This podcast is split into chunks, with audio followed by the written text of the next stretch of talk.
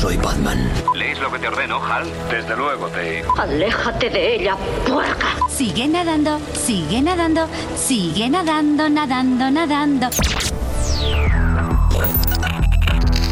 Cine, series y novedades en streaming.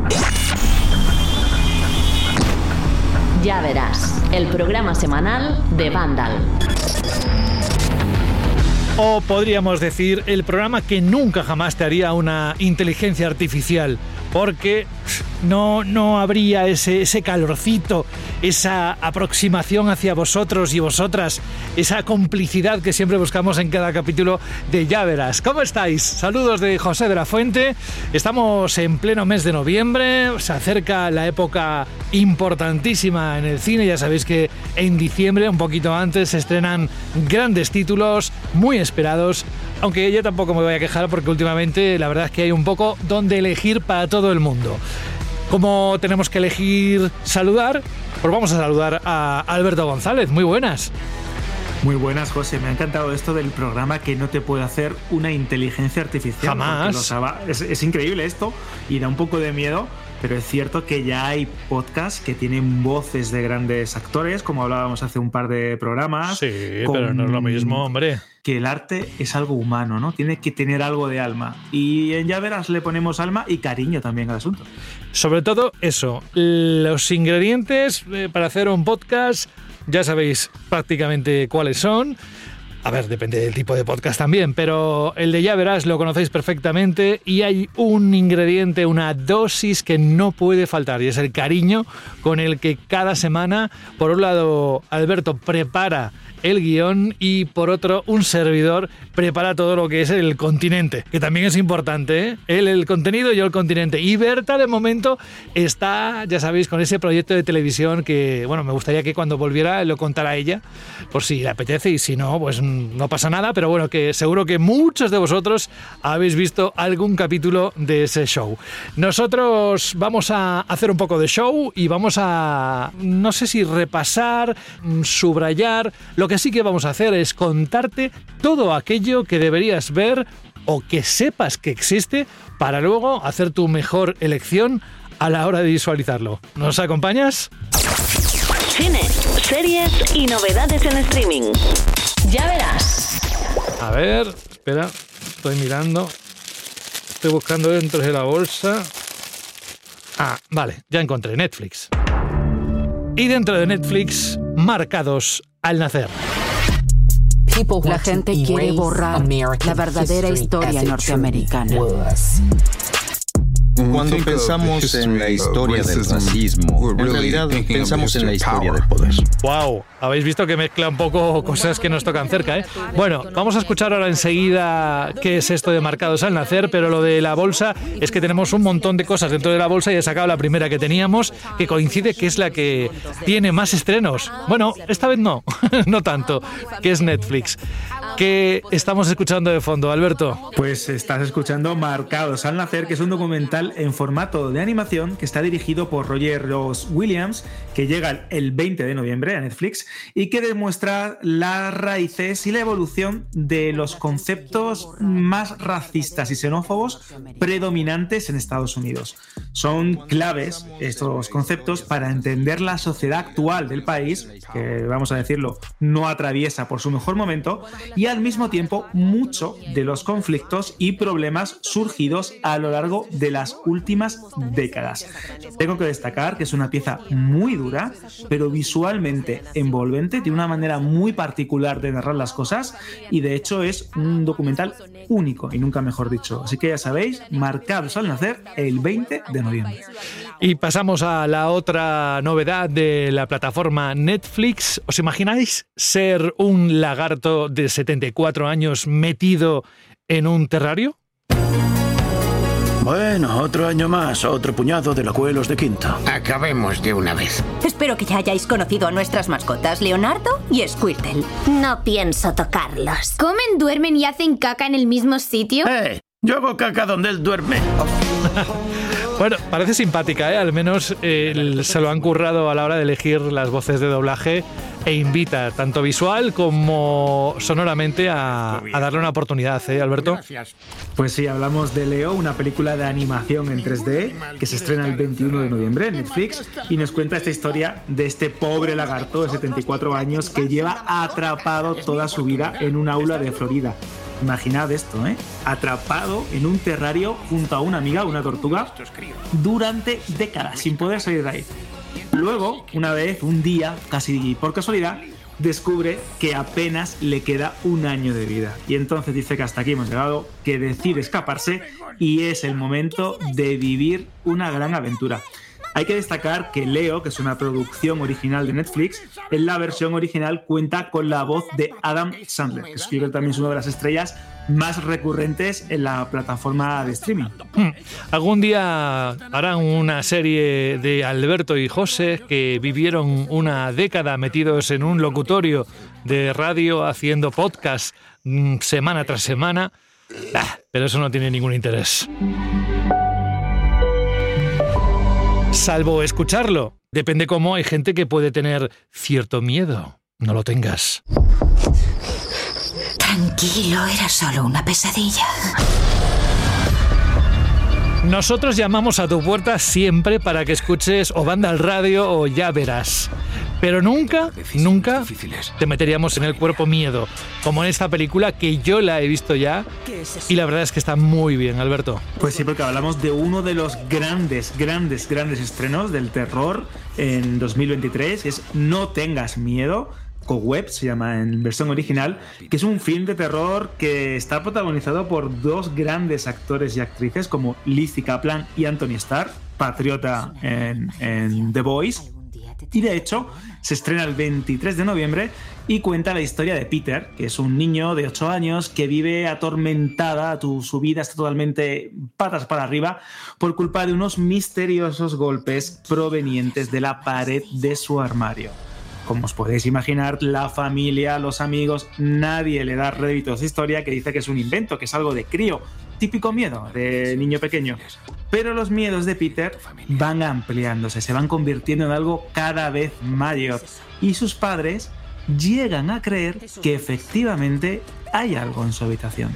Una hmm. película para pasarlo mal, ¿verdad, José? Te mantiene en tensión y también tiene ciertos momentos de susto. Eh, pero está bien. El guion es lo que me gusta porque este tipo de género ya sabes que se reinventa, se recicla y todo te parece que es lo mismo, es muy previsible, pero Aquí, mira, aquí se sale bastante, o al menos en una parte, de lo que estamos acostumbrados. Este es uno de los estrenos de Prime Video, que por cierto, Alberto, se está haciendo un catálogo bastante interesante de películas de miedo, ya no solo por Halloween, que lo hemos dejado atrás, tampoco creo que sea por el Black Friday, pero el catálogo, si te gusta el terror, tiene para dar y tomar. Nos vamos a un estreno muy potente. Estuvo en el cine yo también la he visto, como tú, seguro, Alberto, y no podemos más que decir que nos encantó. Bueno, ahí, para gusto los colores, ¿eh? Pero El hombre del norte está muy bien hecha. ¡Madre! ¡Padre está aquí! El rey, mi señora. El rey.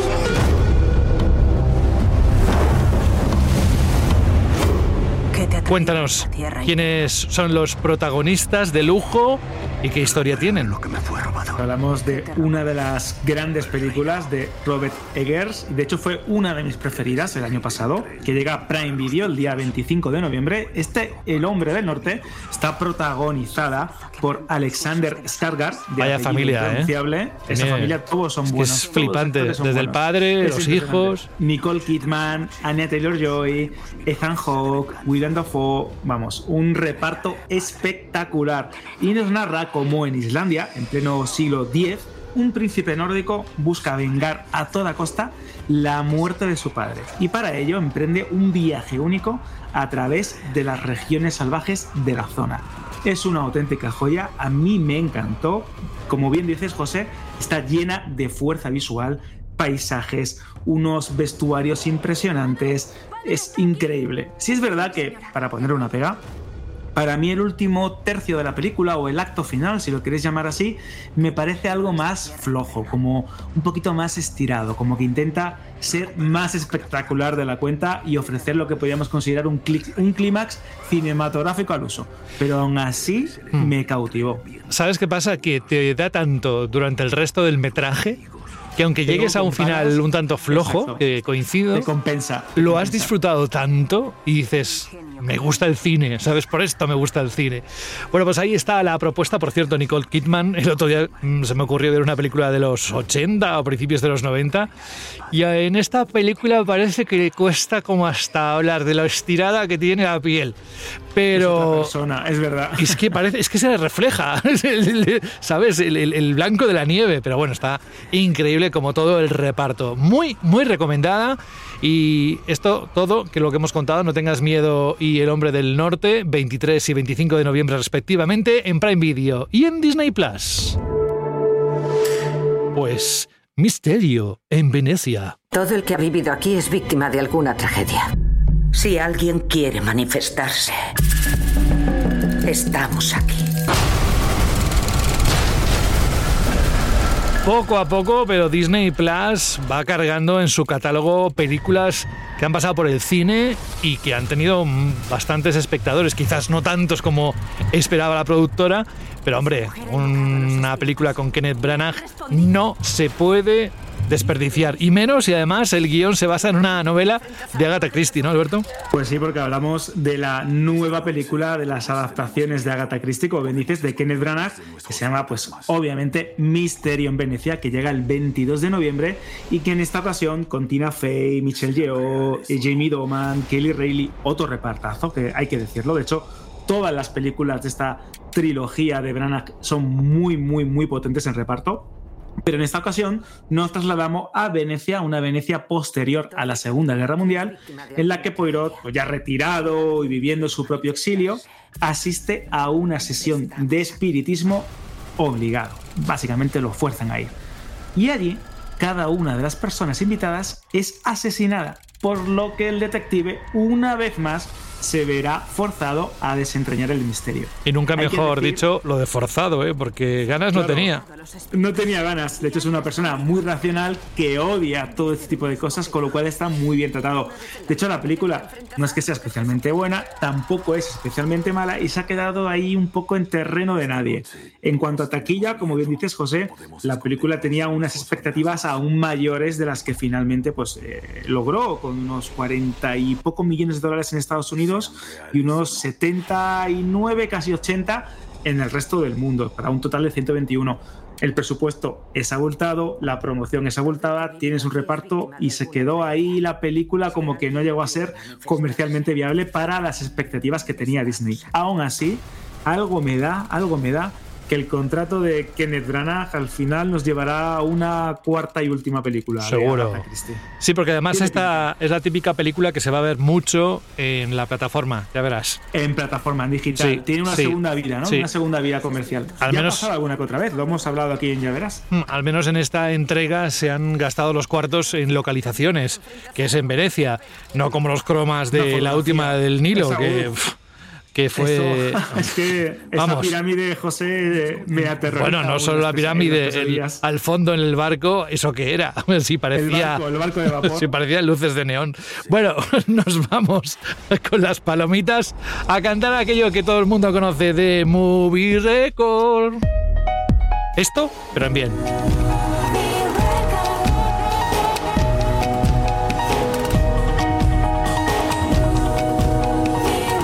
Y empezamos por un caracterizado Bradley Cooper que te tienes que fijar mucho para saber qué es él. ¿eh? Estoy hablando de Maestro.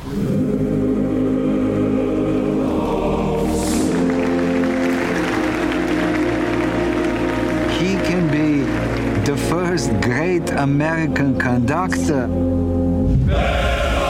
Para mí uno de los nombres importantes en la industria del cine de la última década y parece ser que también coincide el público de festivales como el de Venecia, ¿no? Cuéntanos qué es Maestro, Alberto. Pues Maestro es la última película de Bradley Cooper, el artista que debutó en la dirección con Ha nacido una estrella, que vuelve a ponerse detrás de las cámaras, pero como también has apuntado ahí muy bien, José, se pone delante porque interpreta al protagonista. Interpreta a Leonard Bernstein, uno de los directores de orquesta, uno de los compositores más importantes de, los últimos tiempos. De hecho, sin ir más lejos, es el autor de West Side Story, para que os hagáis una idea. Y en esta eh, película, que es una producción original de Netflix, eso que también hay que dejarlo claro, se estrena primero en cines y luego posteriormente se distribuirá en la plataforma. Vamos, que no tardará mucho. Sí, de hecho ya sabéis cómo son las ventanas de lanzamiento. Depende de una película a otra el tema de si tardan más o tardan menos. También infiere mucho también el tipo de película o el rendimiento comercial que tenga. Es un blockbuster, se tarda más, etcétera, etcétera. Pues en esta película que está centrada en la compleja personalidad de este director, pianista, eh, compositor, bueno, un auténtico hombre del renacimiento como era Leonard Bernstein, eh, Cooper la crítica dice que se ha lucido, es decir, que cuaja un gran papel, pero que el de Kerry Mulligan, que también la acompaña en el reparto, dicen que es excelente. Una anécdota. Para una de las secuencias de la película, eh, Cooper se tiró más de seis años leyendo, informándose, viendo vídeos para saber cómo se tenía que dirigir una orquesta, cuáles eran los gestos, cuáles eran los movimientos correctos, de qué manera tenías que expresar a, tu, a tus músicos cuál es el movimiento correcto, cuándo tienen que entrar. Bueno, pues Bradley Cooper, que es una persona bastante metódica y maniática a la hora de trasladarse, trasladar su emoción o sus conocimientos a la gran pantalla, parece ser que aquí lo ha clavado. Bueno, pues dejamos maestro te iba a preguntar por una cosa un cotilleo. Oye, Bradley Cooper y al final Lady Gaga, ¿hubo algo? ¿Hay algo? Mm, eh, ¿Lo que vimos era lo que quisieron montar para la película? Yo me inclino a pensar que es mejor creer lo que cada uno. es lo que te iba a decir. Es igual. Si estuviera aquí Berta, seguro que me contaba todo, de pe a pa, cómo había ido todo. Pues no, porque tal, tal, tal, tal, tal, tal, tal. Es que le encanta, le encanta todo esto. Bueno, vamos a dos platos fuertes, los, el primero y el segundo, o dos pesos pesados, como queráis decirlo. Una de las películas más esperadas, porque lleva publicitándose bastante tiempo, es la de Napoleón. General, nos han descubierto. Bien. Esperad. ¡Hielo! ¡Es una trampa! Ahí está. Y además Menudo director, cuéntanos los detalles, porfa. Pues hablamos de Napoleón, el film más esperado de Ridley Scott, que ahora mismo está dirigiendo la segunda parte de Gladiator, y también ahí es nada, que se estrena el 24 espera, espera, de noviembre. ¿Y quién es el prota? Bueno, Joaquín Phoenix. Ah, vale. No, no, no, digo de Gladiator 2. Ah, Paul Mescal es el ah, protagonista de esta nueva historia. Porque como cuenten como, ya te diré yo lo que se va a mover, eh, estoy siendo malo. Sigue, Exactamente. sigue. Bueno, bueno, pues estrena el 24 de noviembre está Napoleón, que es un drama histórico épico de gran valores de producción y que de hecho explora la figura del líder militar francés nacido en Córcega y su rápido y despiadado ascenso a emperador. Esto también es importante. ¿Por qué? Porque si tenemos a Joaquín Phoenix como gran protagonista y a Vanessa Kirby como Josefina, su esposa. De hecho, vale, sí, la historia de Napoleón puede ser muy conocida, pero en esta adaptación se va a explorar la historia a través de la relación entre ambos. Todo ello mientras se ahonda la psique de Napoleón, su perspectiva de general y sus grandes conquistas en el campo de batalla. Hay que decir que esta película cuenta con un guion de David Scarpa, que es el nuevo chico de moda en, Hollywood, que ya escribió con Scott eh, todo el dinero del mundo y que de hecho la segunda parte del Gladiator también está bajo su, bajo su eh, bolígrafo o su pluma.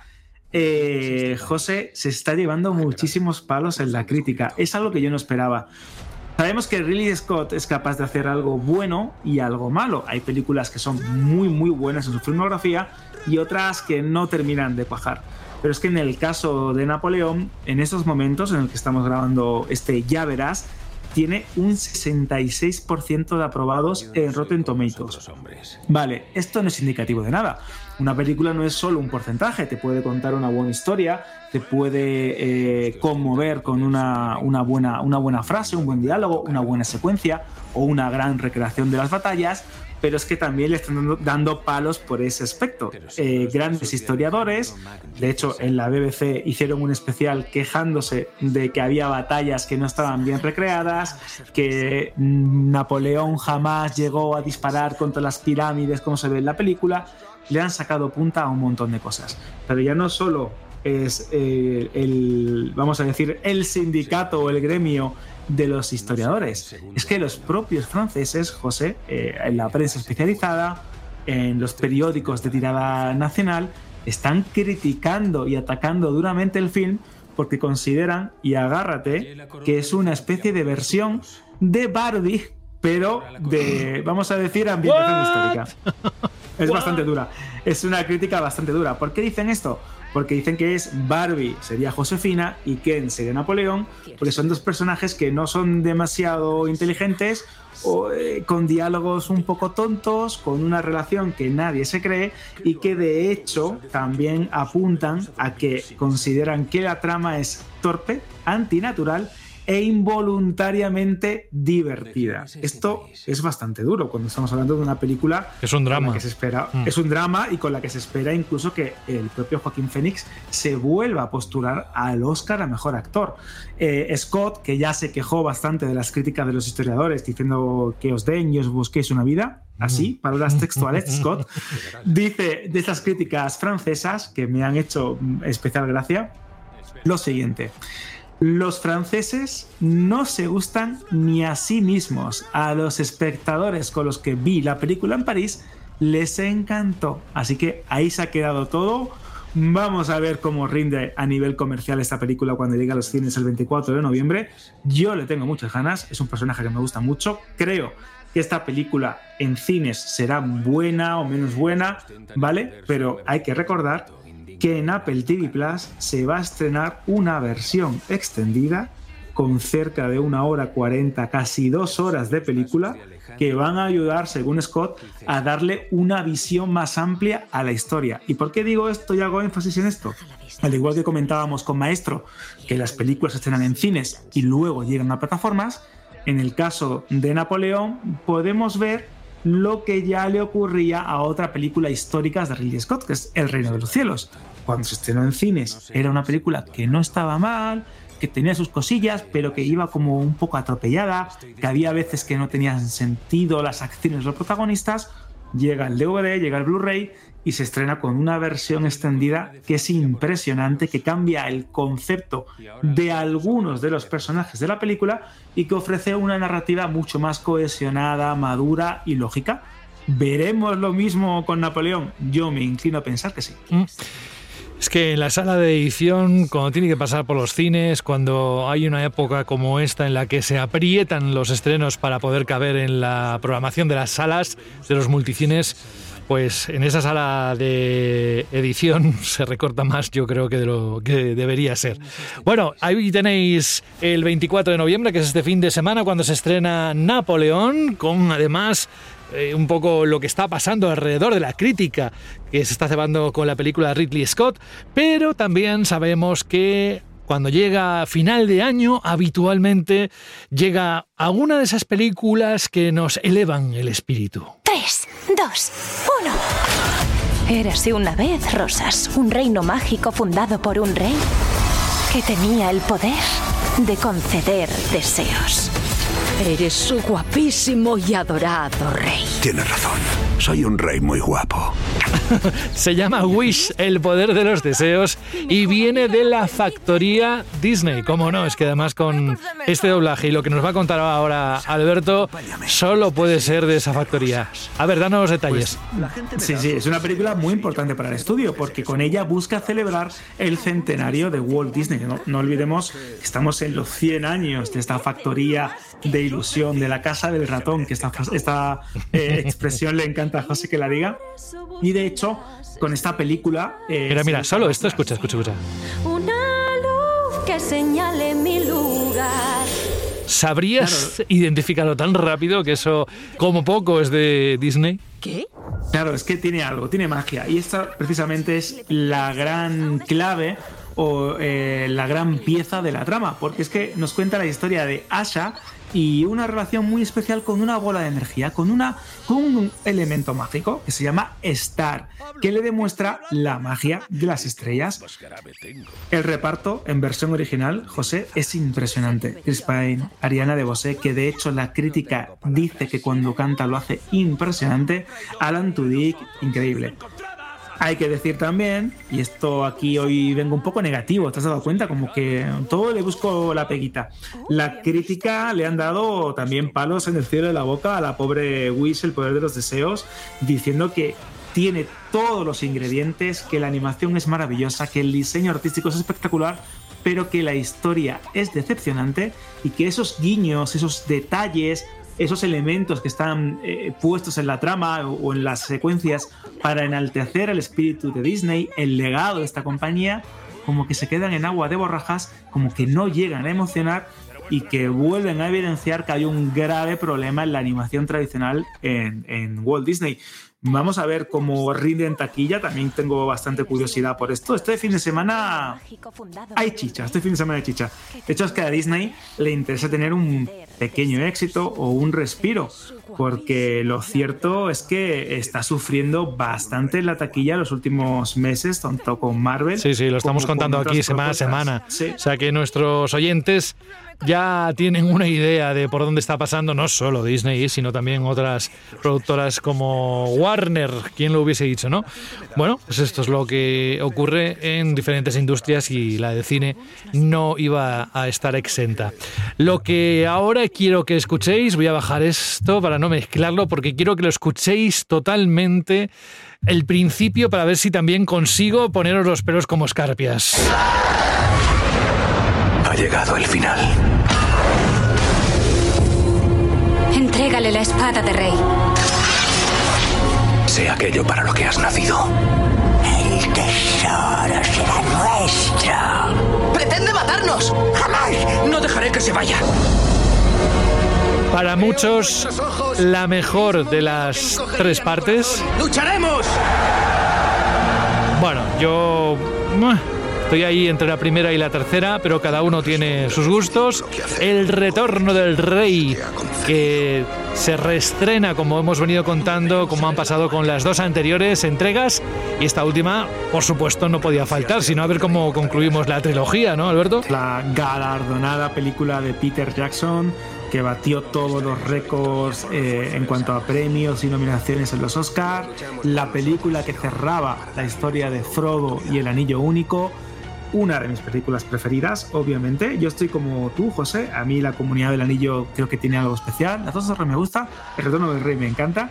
Pero hay algo en la comunidad del anillo que hace que la ponga siempre un poquito por encima, eh, quizás porque es más fiel o porque la considero que está mejor adaptada. Bueno, El Retorno del Rey es maravillosa, es la película. Sabes que me gusta la versión original, pero el principio del Señor de los Anillos en la comunidad del anillo cuando empieza a narrar. ¿verdad? Sí, en doblado, ¿eh? al castellano, con esa música de fondo.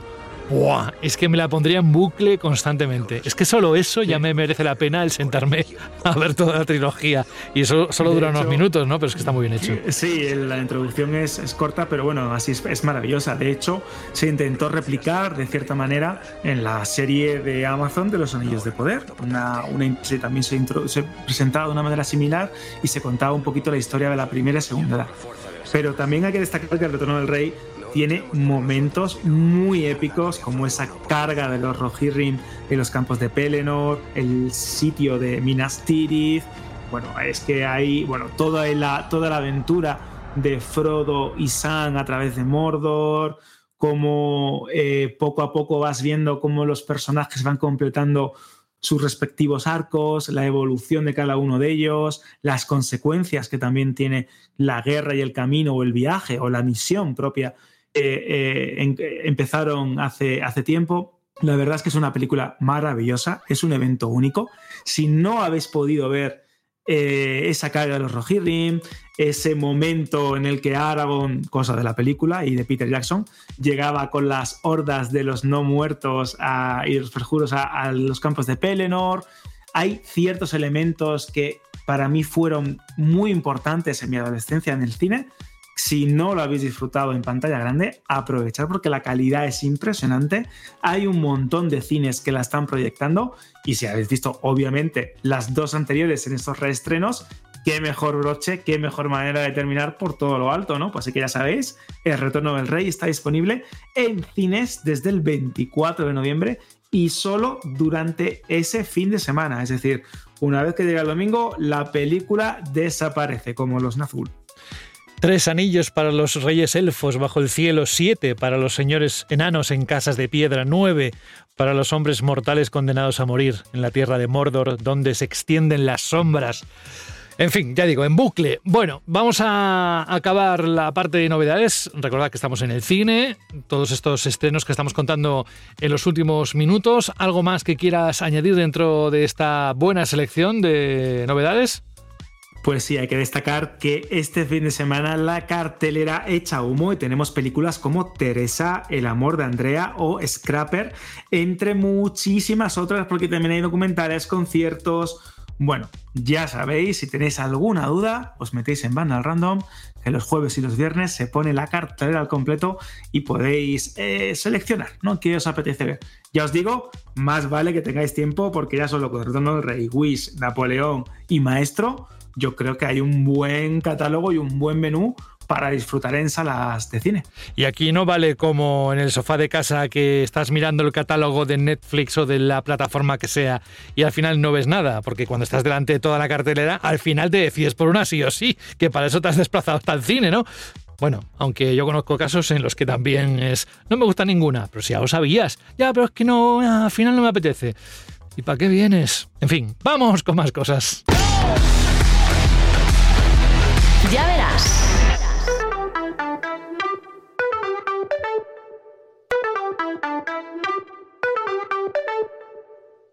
Pues antes nos ha contado Alberto todo lo que rodea a Napoleón, pero vamos a meternos en más temas dentro de actualidad con titulares que, según nos contáis, es una de las partes que más os gusta de Ya Verás.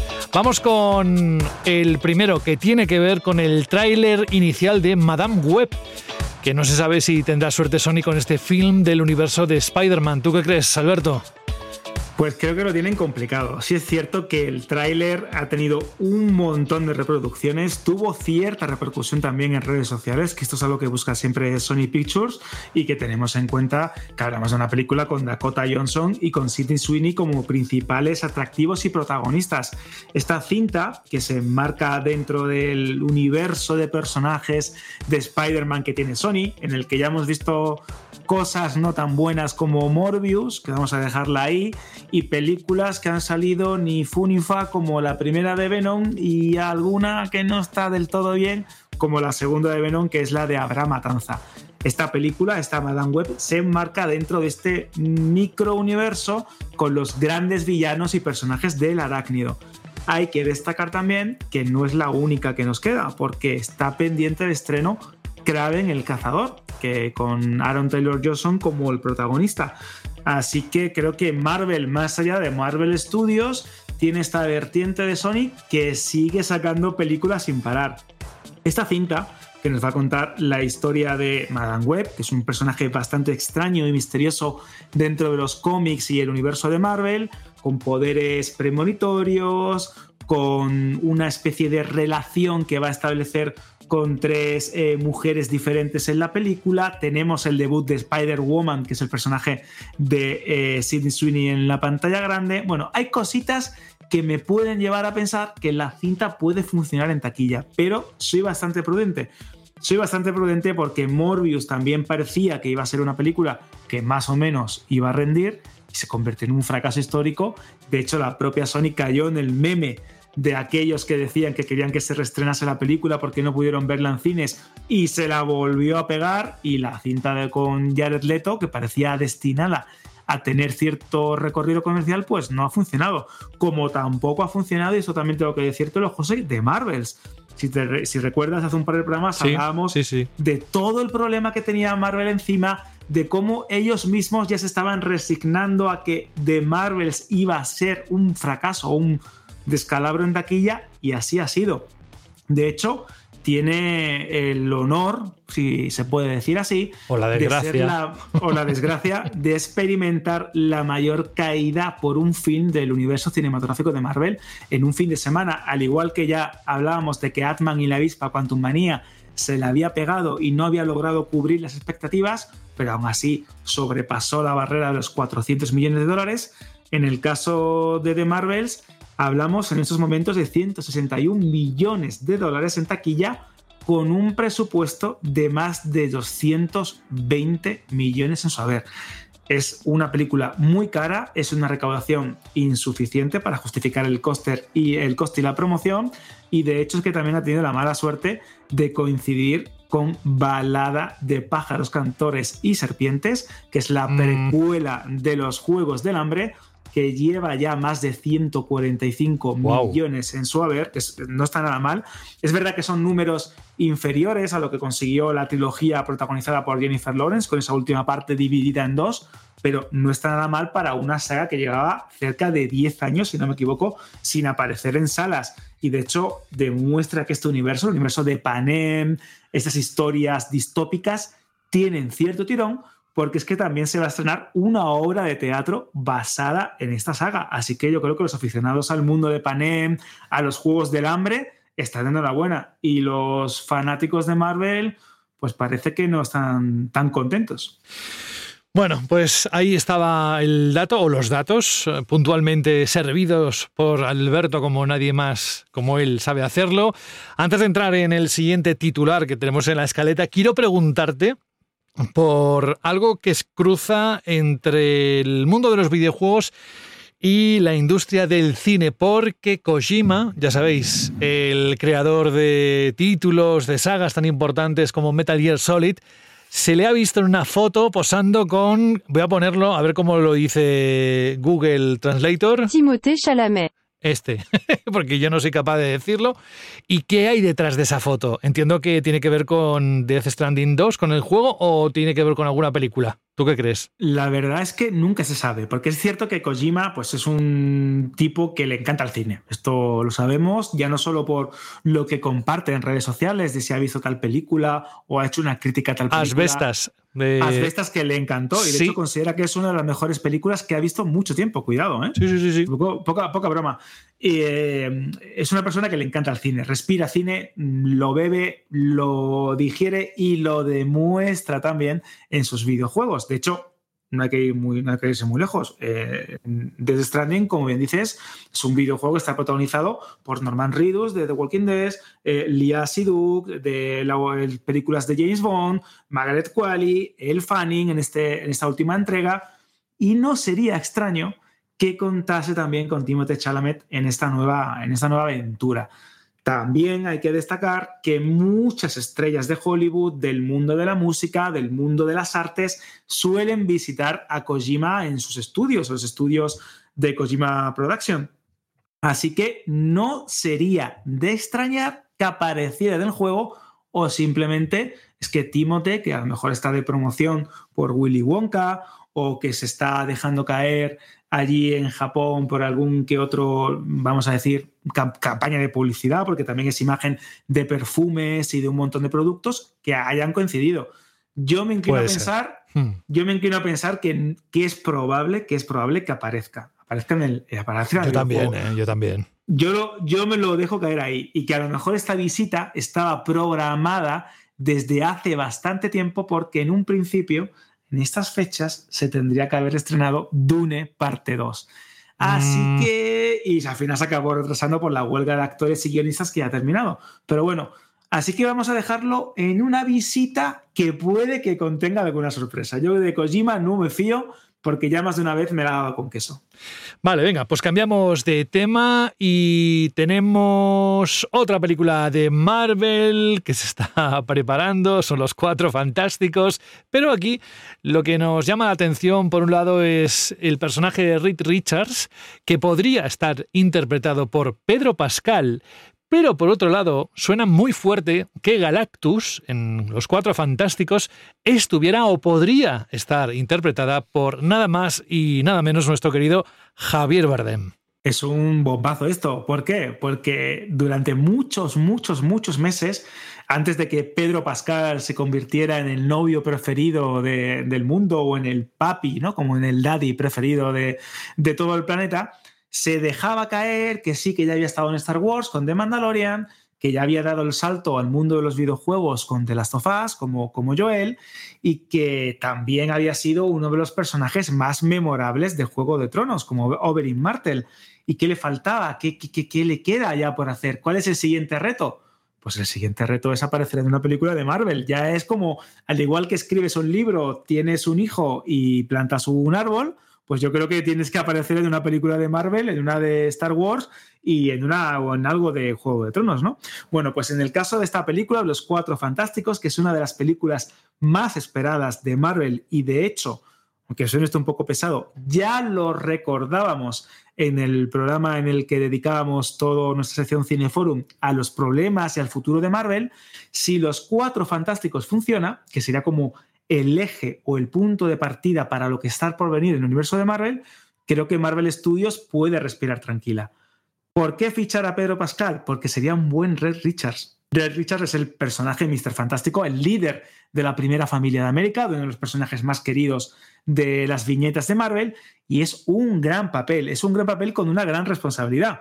Si todo va bien y la película de los Cuatro Fantásticos llega a buen puerto, ya no estamos hablando de que únicamente tenemos a Pedro Pascal, es que tendríamos a Javier Bardem como Galactus, que es uno de los villanos también más potentes, más peligrosos y más poderosos del universo de Marvel. Así que creo que hay buenas vibras con esta, con esta película, por lo menos a nivel de reparto. También hay que decir que hay un montón de rumores, un montón de rumores que hablan también de que eh, Joseph King, eh, conocido por su papel en, Stranger Things sería Johnny Stone, uno de los personajes también de los Cuatro Fantásticos, y que eh, Sue Stone mm, podía ser Vanessa Kirby, que la estamos viendo ahora con Napoleón en, los cines, pero que no está del todo claro. Hay un montón de rumores, un montón de filtraciones y de hecho una, una de ellas decía que en las próximas semanas, meses, Marvel iba a anunciar el casting de esta película para dar un golpe en la mesa y evitar ya no solo los rumores, las filtraciones y todo lo que rodea la película, que de hecho es una de las películas más rumoreadas, más eh, consultadas también en Vandal Random, sino para intentar evitar toda esa publicidad negativa, todos esos problemas que están surgiendo alrededor de sus películas, quitar un poco, hacer como una especie de punto y aparte y utilizar los cuatro fantásticos, que fue también muy importante en el mundo de los cómics, también en el mundo del cine y de las series, para empezar de nuevo. Porque no olvidemos que esta película está en principio programada para el 2 de mayo del 2025. Queda muchísimo. Pero bueno, si algo ha demostrado Marvel es que cuando más arrinconada está, cuando crees que ya lo ha dado todo y cuando piensas que no puede reinventarse o superarse a sí misma, al final lo consigue y da el pelotazo. Y creo que estos cuatro fantásticos puede ser una de las mejores películas de Marvel en mucho tiempo, todavía queda para ello, pero van por el buen camino. Si escogen a Pedro Pascal y a Javier que son dos pedazos de actores. Pero ¿cómo no va a ser de Marvels el peor estreno de la saga de superhéroes si estamos contando, si, si, es que están monopolizando el bloque de actualidad? Ahora, otro titular tiene que ver con Los Vengadores 5, porque el director de esa película abandona la película y evidentemente alimenta las dudas sobre si se va a mantener al villano Kang. Ya sabéis lo que os contamos, no sé si la semana pasada hace dos, sobre la polémica que había con el que hasta ahora había sido Kang y que tienen que cambiarlo porque no pueden seguir con él, bueno, por las cosas que habían sucedido. Bueno, pues esto que estamos contando, todo, todo, todo, todo el universo Marvel, DC, lo que queráis, está reflejado en la página web de Vandal, dentro de la sección Vandal Random, que dirige aquí mi compañero Alberto a las mil maravillas con todo el resto de la redacción. Y bueno, ahí tenéis también la noticia de Vengadores 5, pero nos vamos a Star Wars, porque parece, no sé por qué, ¿eh? ahora nos lo explicarás, que Taika Waititi va a enfadar a los fans. Mira, están tirando cosas ya de fondo. ¿Qué es lo que pasa? ¿Por qué, Alberto? Bueno, es que Taika Waititi es un provocador. El director de Thor, Love and Thunder y de otras películas como Jojo Rabbit, eh, siempre le gusta mucho eh, allanar el camino para que cuando algo le salga bien o algo le salga mal, porque es un hombre muy dado a las dos cosas, hay películas que son mejores y otras películas que son peores, vamos a dejarla ahí, la última de Thor, ya lo hablábamos también en Vandal, ya verás que a mí no me terminó de convencer, pero es cierto que con su proyecto de Star Wars hay un gran secretismo. Es verdad que Lucasfilm anunció que Taika Waititi iba a dirigir una película que han pasado muchos, muchos meses desde que Kathleen Kennedy, la presidenta de Lucasfilm, anunciara este proyecto y hemos sabido muy poco. De hecho, es que desde el ascenso de Skywalker en 2019, ninguna película de Star Wars ha llegado al cine. Hemos vivido la edad dorada de Disney Plus, con The Mandalorian, con Ahsoka, con Andor, con Obi-Wan, con todas las series que se han ido estrenando poco a poco en la plataforma, pero en cines nada. Y de hecho es bastante probable que la película de Taika Waititi, que de hecho ahora mismo está escribiendo y perfilando el guion, o como él suele decir, maridándolo y preparándolo, dándole el toque que le caracteriza como, como director. Y en las últimas declaraciones a Variety ha dicho que, y cito textualmente, será pausa dramática una película de Taika Waititi. Y luego apostillaba, creo que va a terminar enfadando a mucha gente. Y esto es una declaración de intenciones. ¿Por qué? Porque si recuerdas, José, una de las grandes, grandes críticas que se le hacía a su versión del Dios del Trueno era que era muy humorista, que era demasiado tonta, que había chistes que no tenían sentido, que le despojaba de seriedad a un personaje que había tenido como cierto empaque en otras películas de los Vengadores. Y es bastante probable que con esta película de Star Wars veamos una especie de subversión de expectativas. Y de hecho, en declaraciones anteriores, afirmaba que las películas de Star Wars se habían vuelto muy predecibles, que siempre terminaban de la misma manera, que se repetían fórmulas y que él quería hacer algo distinto. Esto por una parte es muy bueno porque es verdad que la saga necesita aire fresco, necesita reinventarse y de hecho una de las críticas que también se han hecho bastante a la trilogía de Disney era como que reciclaba elementos de las anteriores y al final no terminaba de encajar del todo. Bueno, pues vamos a ver hacia dónde nos lleva esta película de Taika Waititi que promete enfadar a los fans de Star Wars, que ya de por sí somos bastante enfádicas y a la mínima nos cabreamos, así que vamos a ver cómo termina la cosa, pero esto puede ser grande. Si recordáis la polémica que hubo con los últimos Jedi, creo que esta película de Taika Waititi puede dejarlo todo en, vamos, en, en una mera broma. Estaremos atentos y por supuesto, qué duda cabe, qué duda os cabe que va a estar aquí teniendo a Berta y Alberto en el programa. Lo vamos a seguir. Y por último, las tardes de Telecinco se están hundiendo poco a poco. Parece ser que el programa de Ana Rosa no levanta cabeza, cada vez peores datos, y si algo está demostrando Sálvame es que llenaba un hueco, a pesar de todo lo que se vertió sobre eh, ese contenedor, que cabía de todo, Sálvame, que decían que era un estercolero, un basurero, eh, ¿recordáis?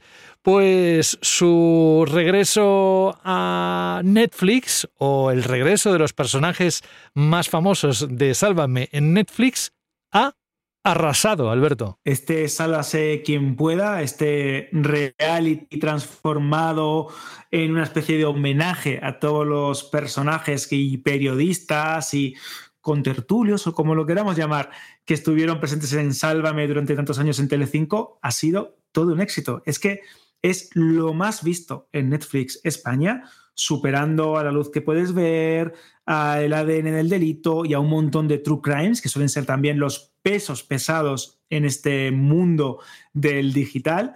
Y de hecho, eh, es curioso también, José, cómo el Netflix ha sabido contextualizar eh, una especie de, de, echar de menos, de cómo la gente hablaba de que echaban de menos Sálame, de que las tardes habían cambiado, como este programa de eh, variedades de corazón, de cotilleos, al final de todo, porque José Javier Vázquez le iba dando un toque que nunca sabías por dónde iba a salir el programa. eh, se haya convertido en parte de sus vidas y de repente desaparece, ya no hay más, se cancela, que, que hay que cambiar Telecinco y hay que buscar un nuevo estilo. Pues Netflix, muy inteligente, fichó a los grandes colaboradores, a María Patiño, a La Campos, a Belén Esteban, a Kiko Hernández, etcétera, etcétera, y los condensa, los coloca en un programa, en una especie de Las Kardashian, pero al estilo Sálvame, eh, que, que ha sido un éxito. ¿Y esto qué quiere decir?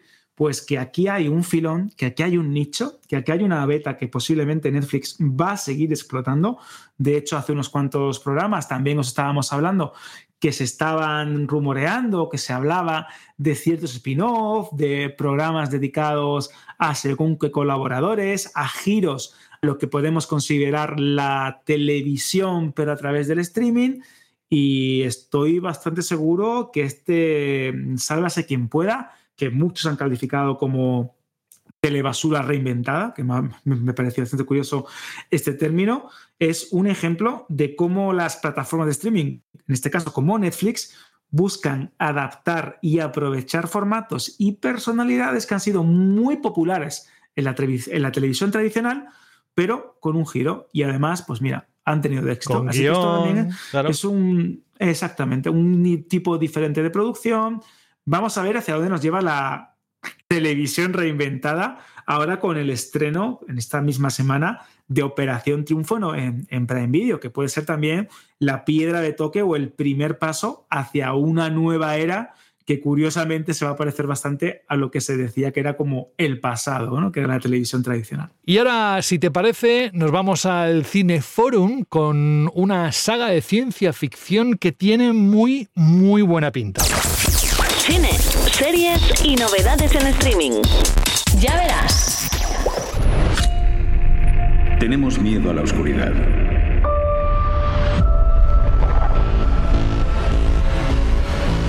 Quedaos con el título.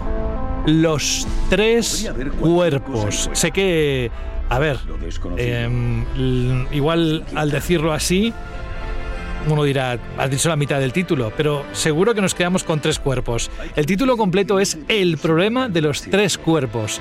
Pero que os vaya sonando porque tenemos aquí nuestro gurú particular, que es Alberto, que dice que esto va a ser un pelotazo. Y queremos saber por qué, Alberto. Pues hablamos, José, de la gran apuesta de Netflix, aquella con la que prácticamente se lo juega todo es todo o nada, todo al rojo, pues igual, porque es la adaptación de una de las novelas más complejas, grandes y recomendadas del género literario de la ciencia ficción de los últimos años. Es la obra del autor chino eh, Liu Cixin, que se publicó en 2008 y que El problema de los tres cuerpos es la primera gran novela de una trilogía que ha ido ganando reconocimiento internacional por un enfoque único, tanto en la ciencia como en lo que sería la especulación científica. Esta novela, que se llevó el premio Hugo en 2015, ha conseguido encandilar a personalidades, para que te hagas una idea, como Barack Obama, y Mark Zuckerberg. Bueno, estos dos. El primero vale, el segundo como si le da por. Bueno, pero es, ya, ya, ya, pero es importante, es importante porque el propio Zuckerberg la utiliza muchas veces como ejemplo o como manera, como libro de mesita, como se suele decir también, para a la hora de demostrar hasta qué punto el ser humano puede trascender en un futuro a través de la tecnología, la ciencia, etcétera. ¿Y de qué va? vamos a poner el problema de los tres cuerpos. Hmm vamos a ir, vamos a ir directos.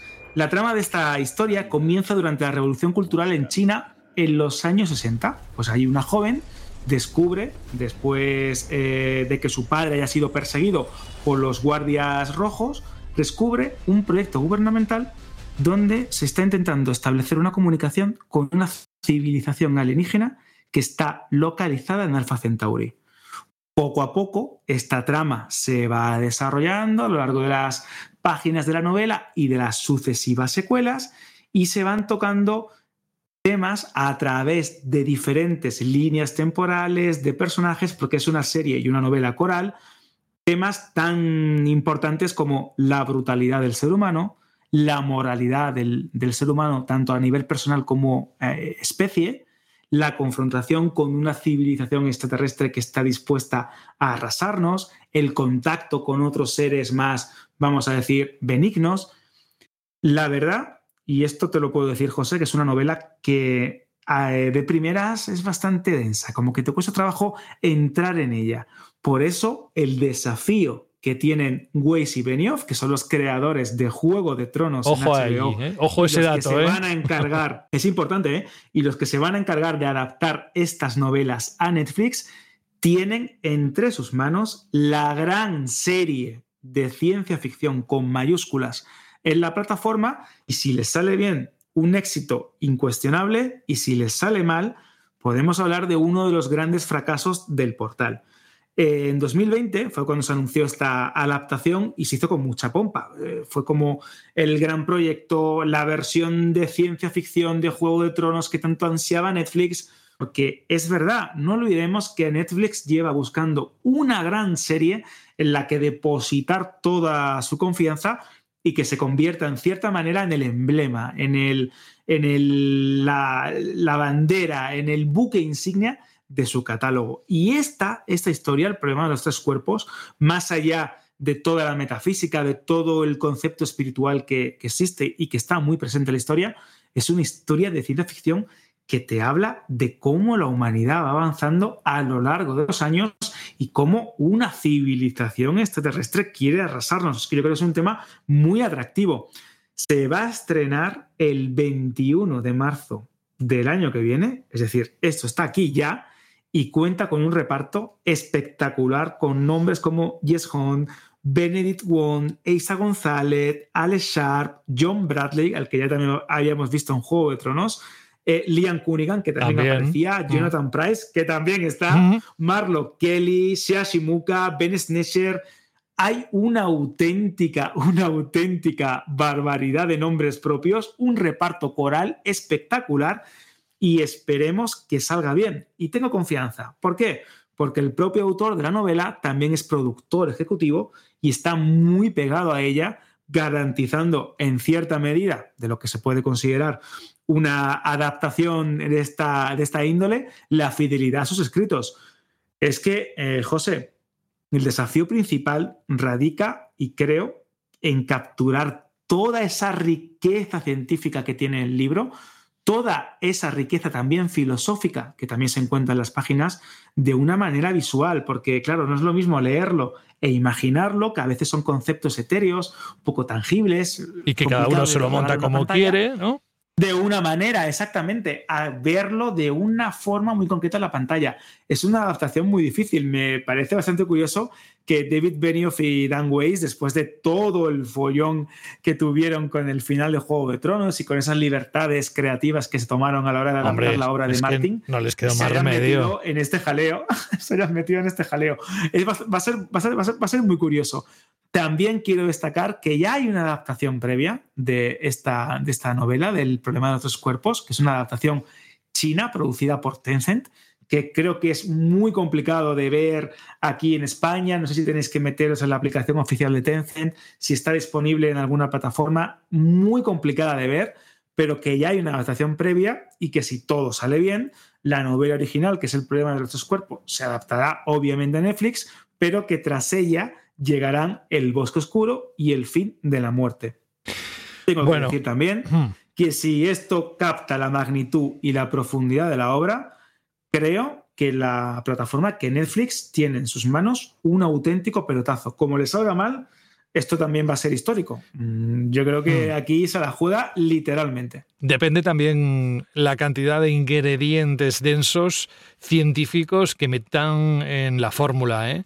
o la filosofía esa que decías antes, capturar la riqueza filosófica de la novela y traducirla a un formato visual. Ojo, que como no lo hagan de una forma dinámica, sabe que eso puede perder espectadores por el camino, aunque viniendo de ellos dos, sabiendo cómo manejan o manejaron el ritmo en Juego de Tronos, que ya sabemos que se acabó el guion porque el hombre ya no había escrito el, el, otro libro, pues tuvieron que salir de alguna manera porque eso era una fábrica de hacer dinero. Nosotros, dinero no sé, pero datos, ¡buah! os vamos a contar todos los que queráis.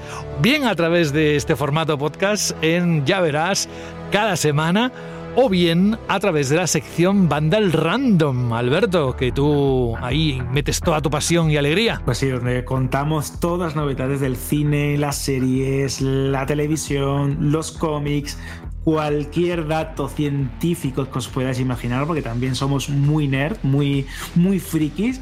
Así que ya sabéis dónde encontrarnos, ya sabéis dónde escucharnos y prepararos porque vienen curvas, ¿eh? curvas, pero de esas que nos gustan, las que transmiten... De las sonoras, de las sonoras. De las que transmiten mucho.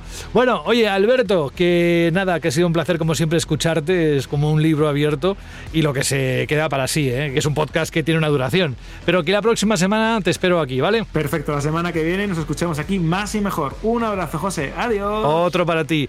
Y nada, que estamos en las últimas semanas del 2023 un año que ha visto nacer, ya verás, y que 2024 va a ser muy especial y pronto lo entenderéis.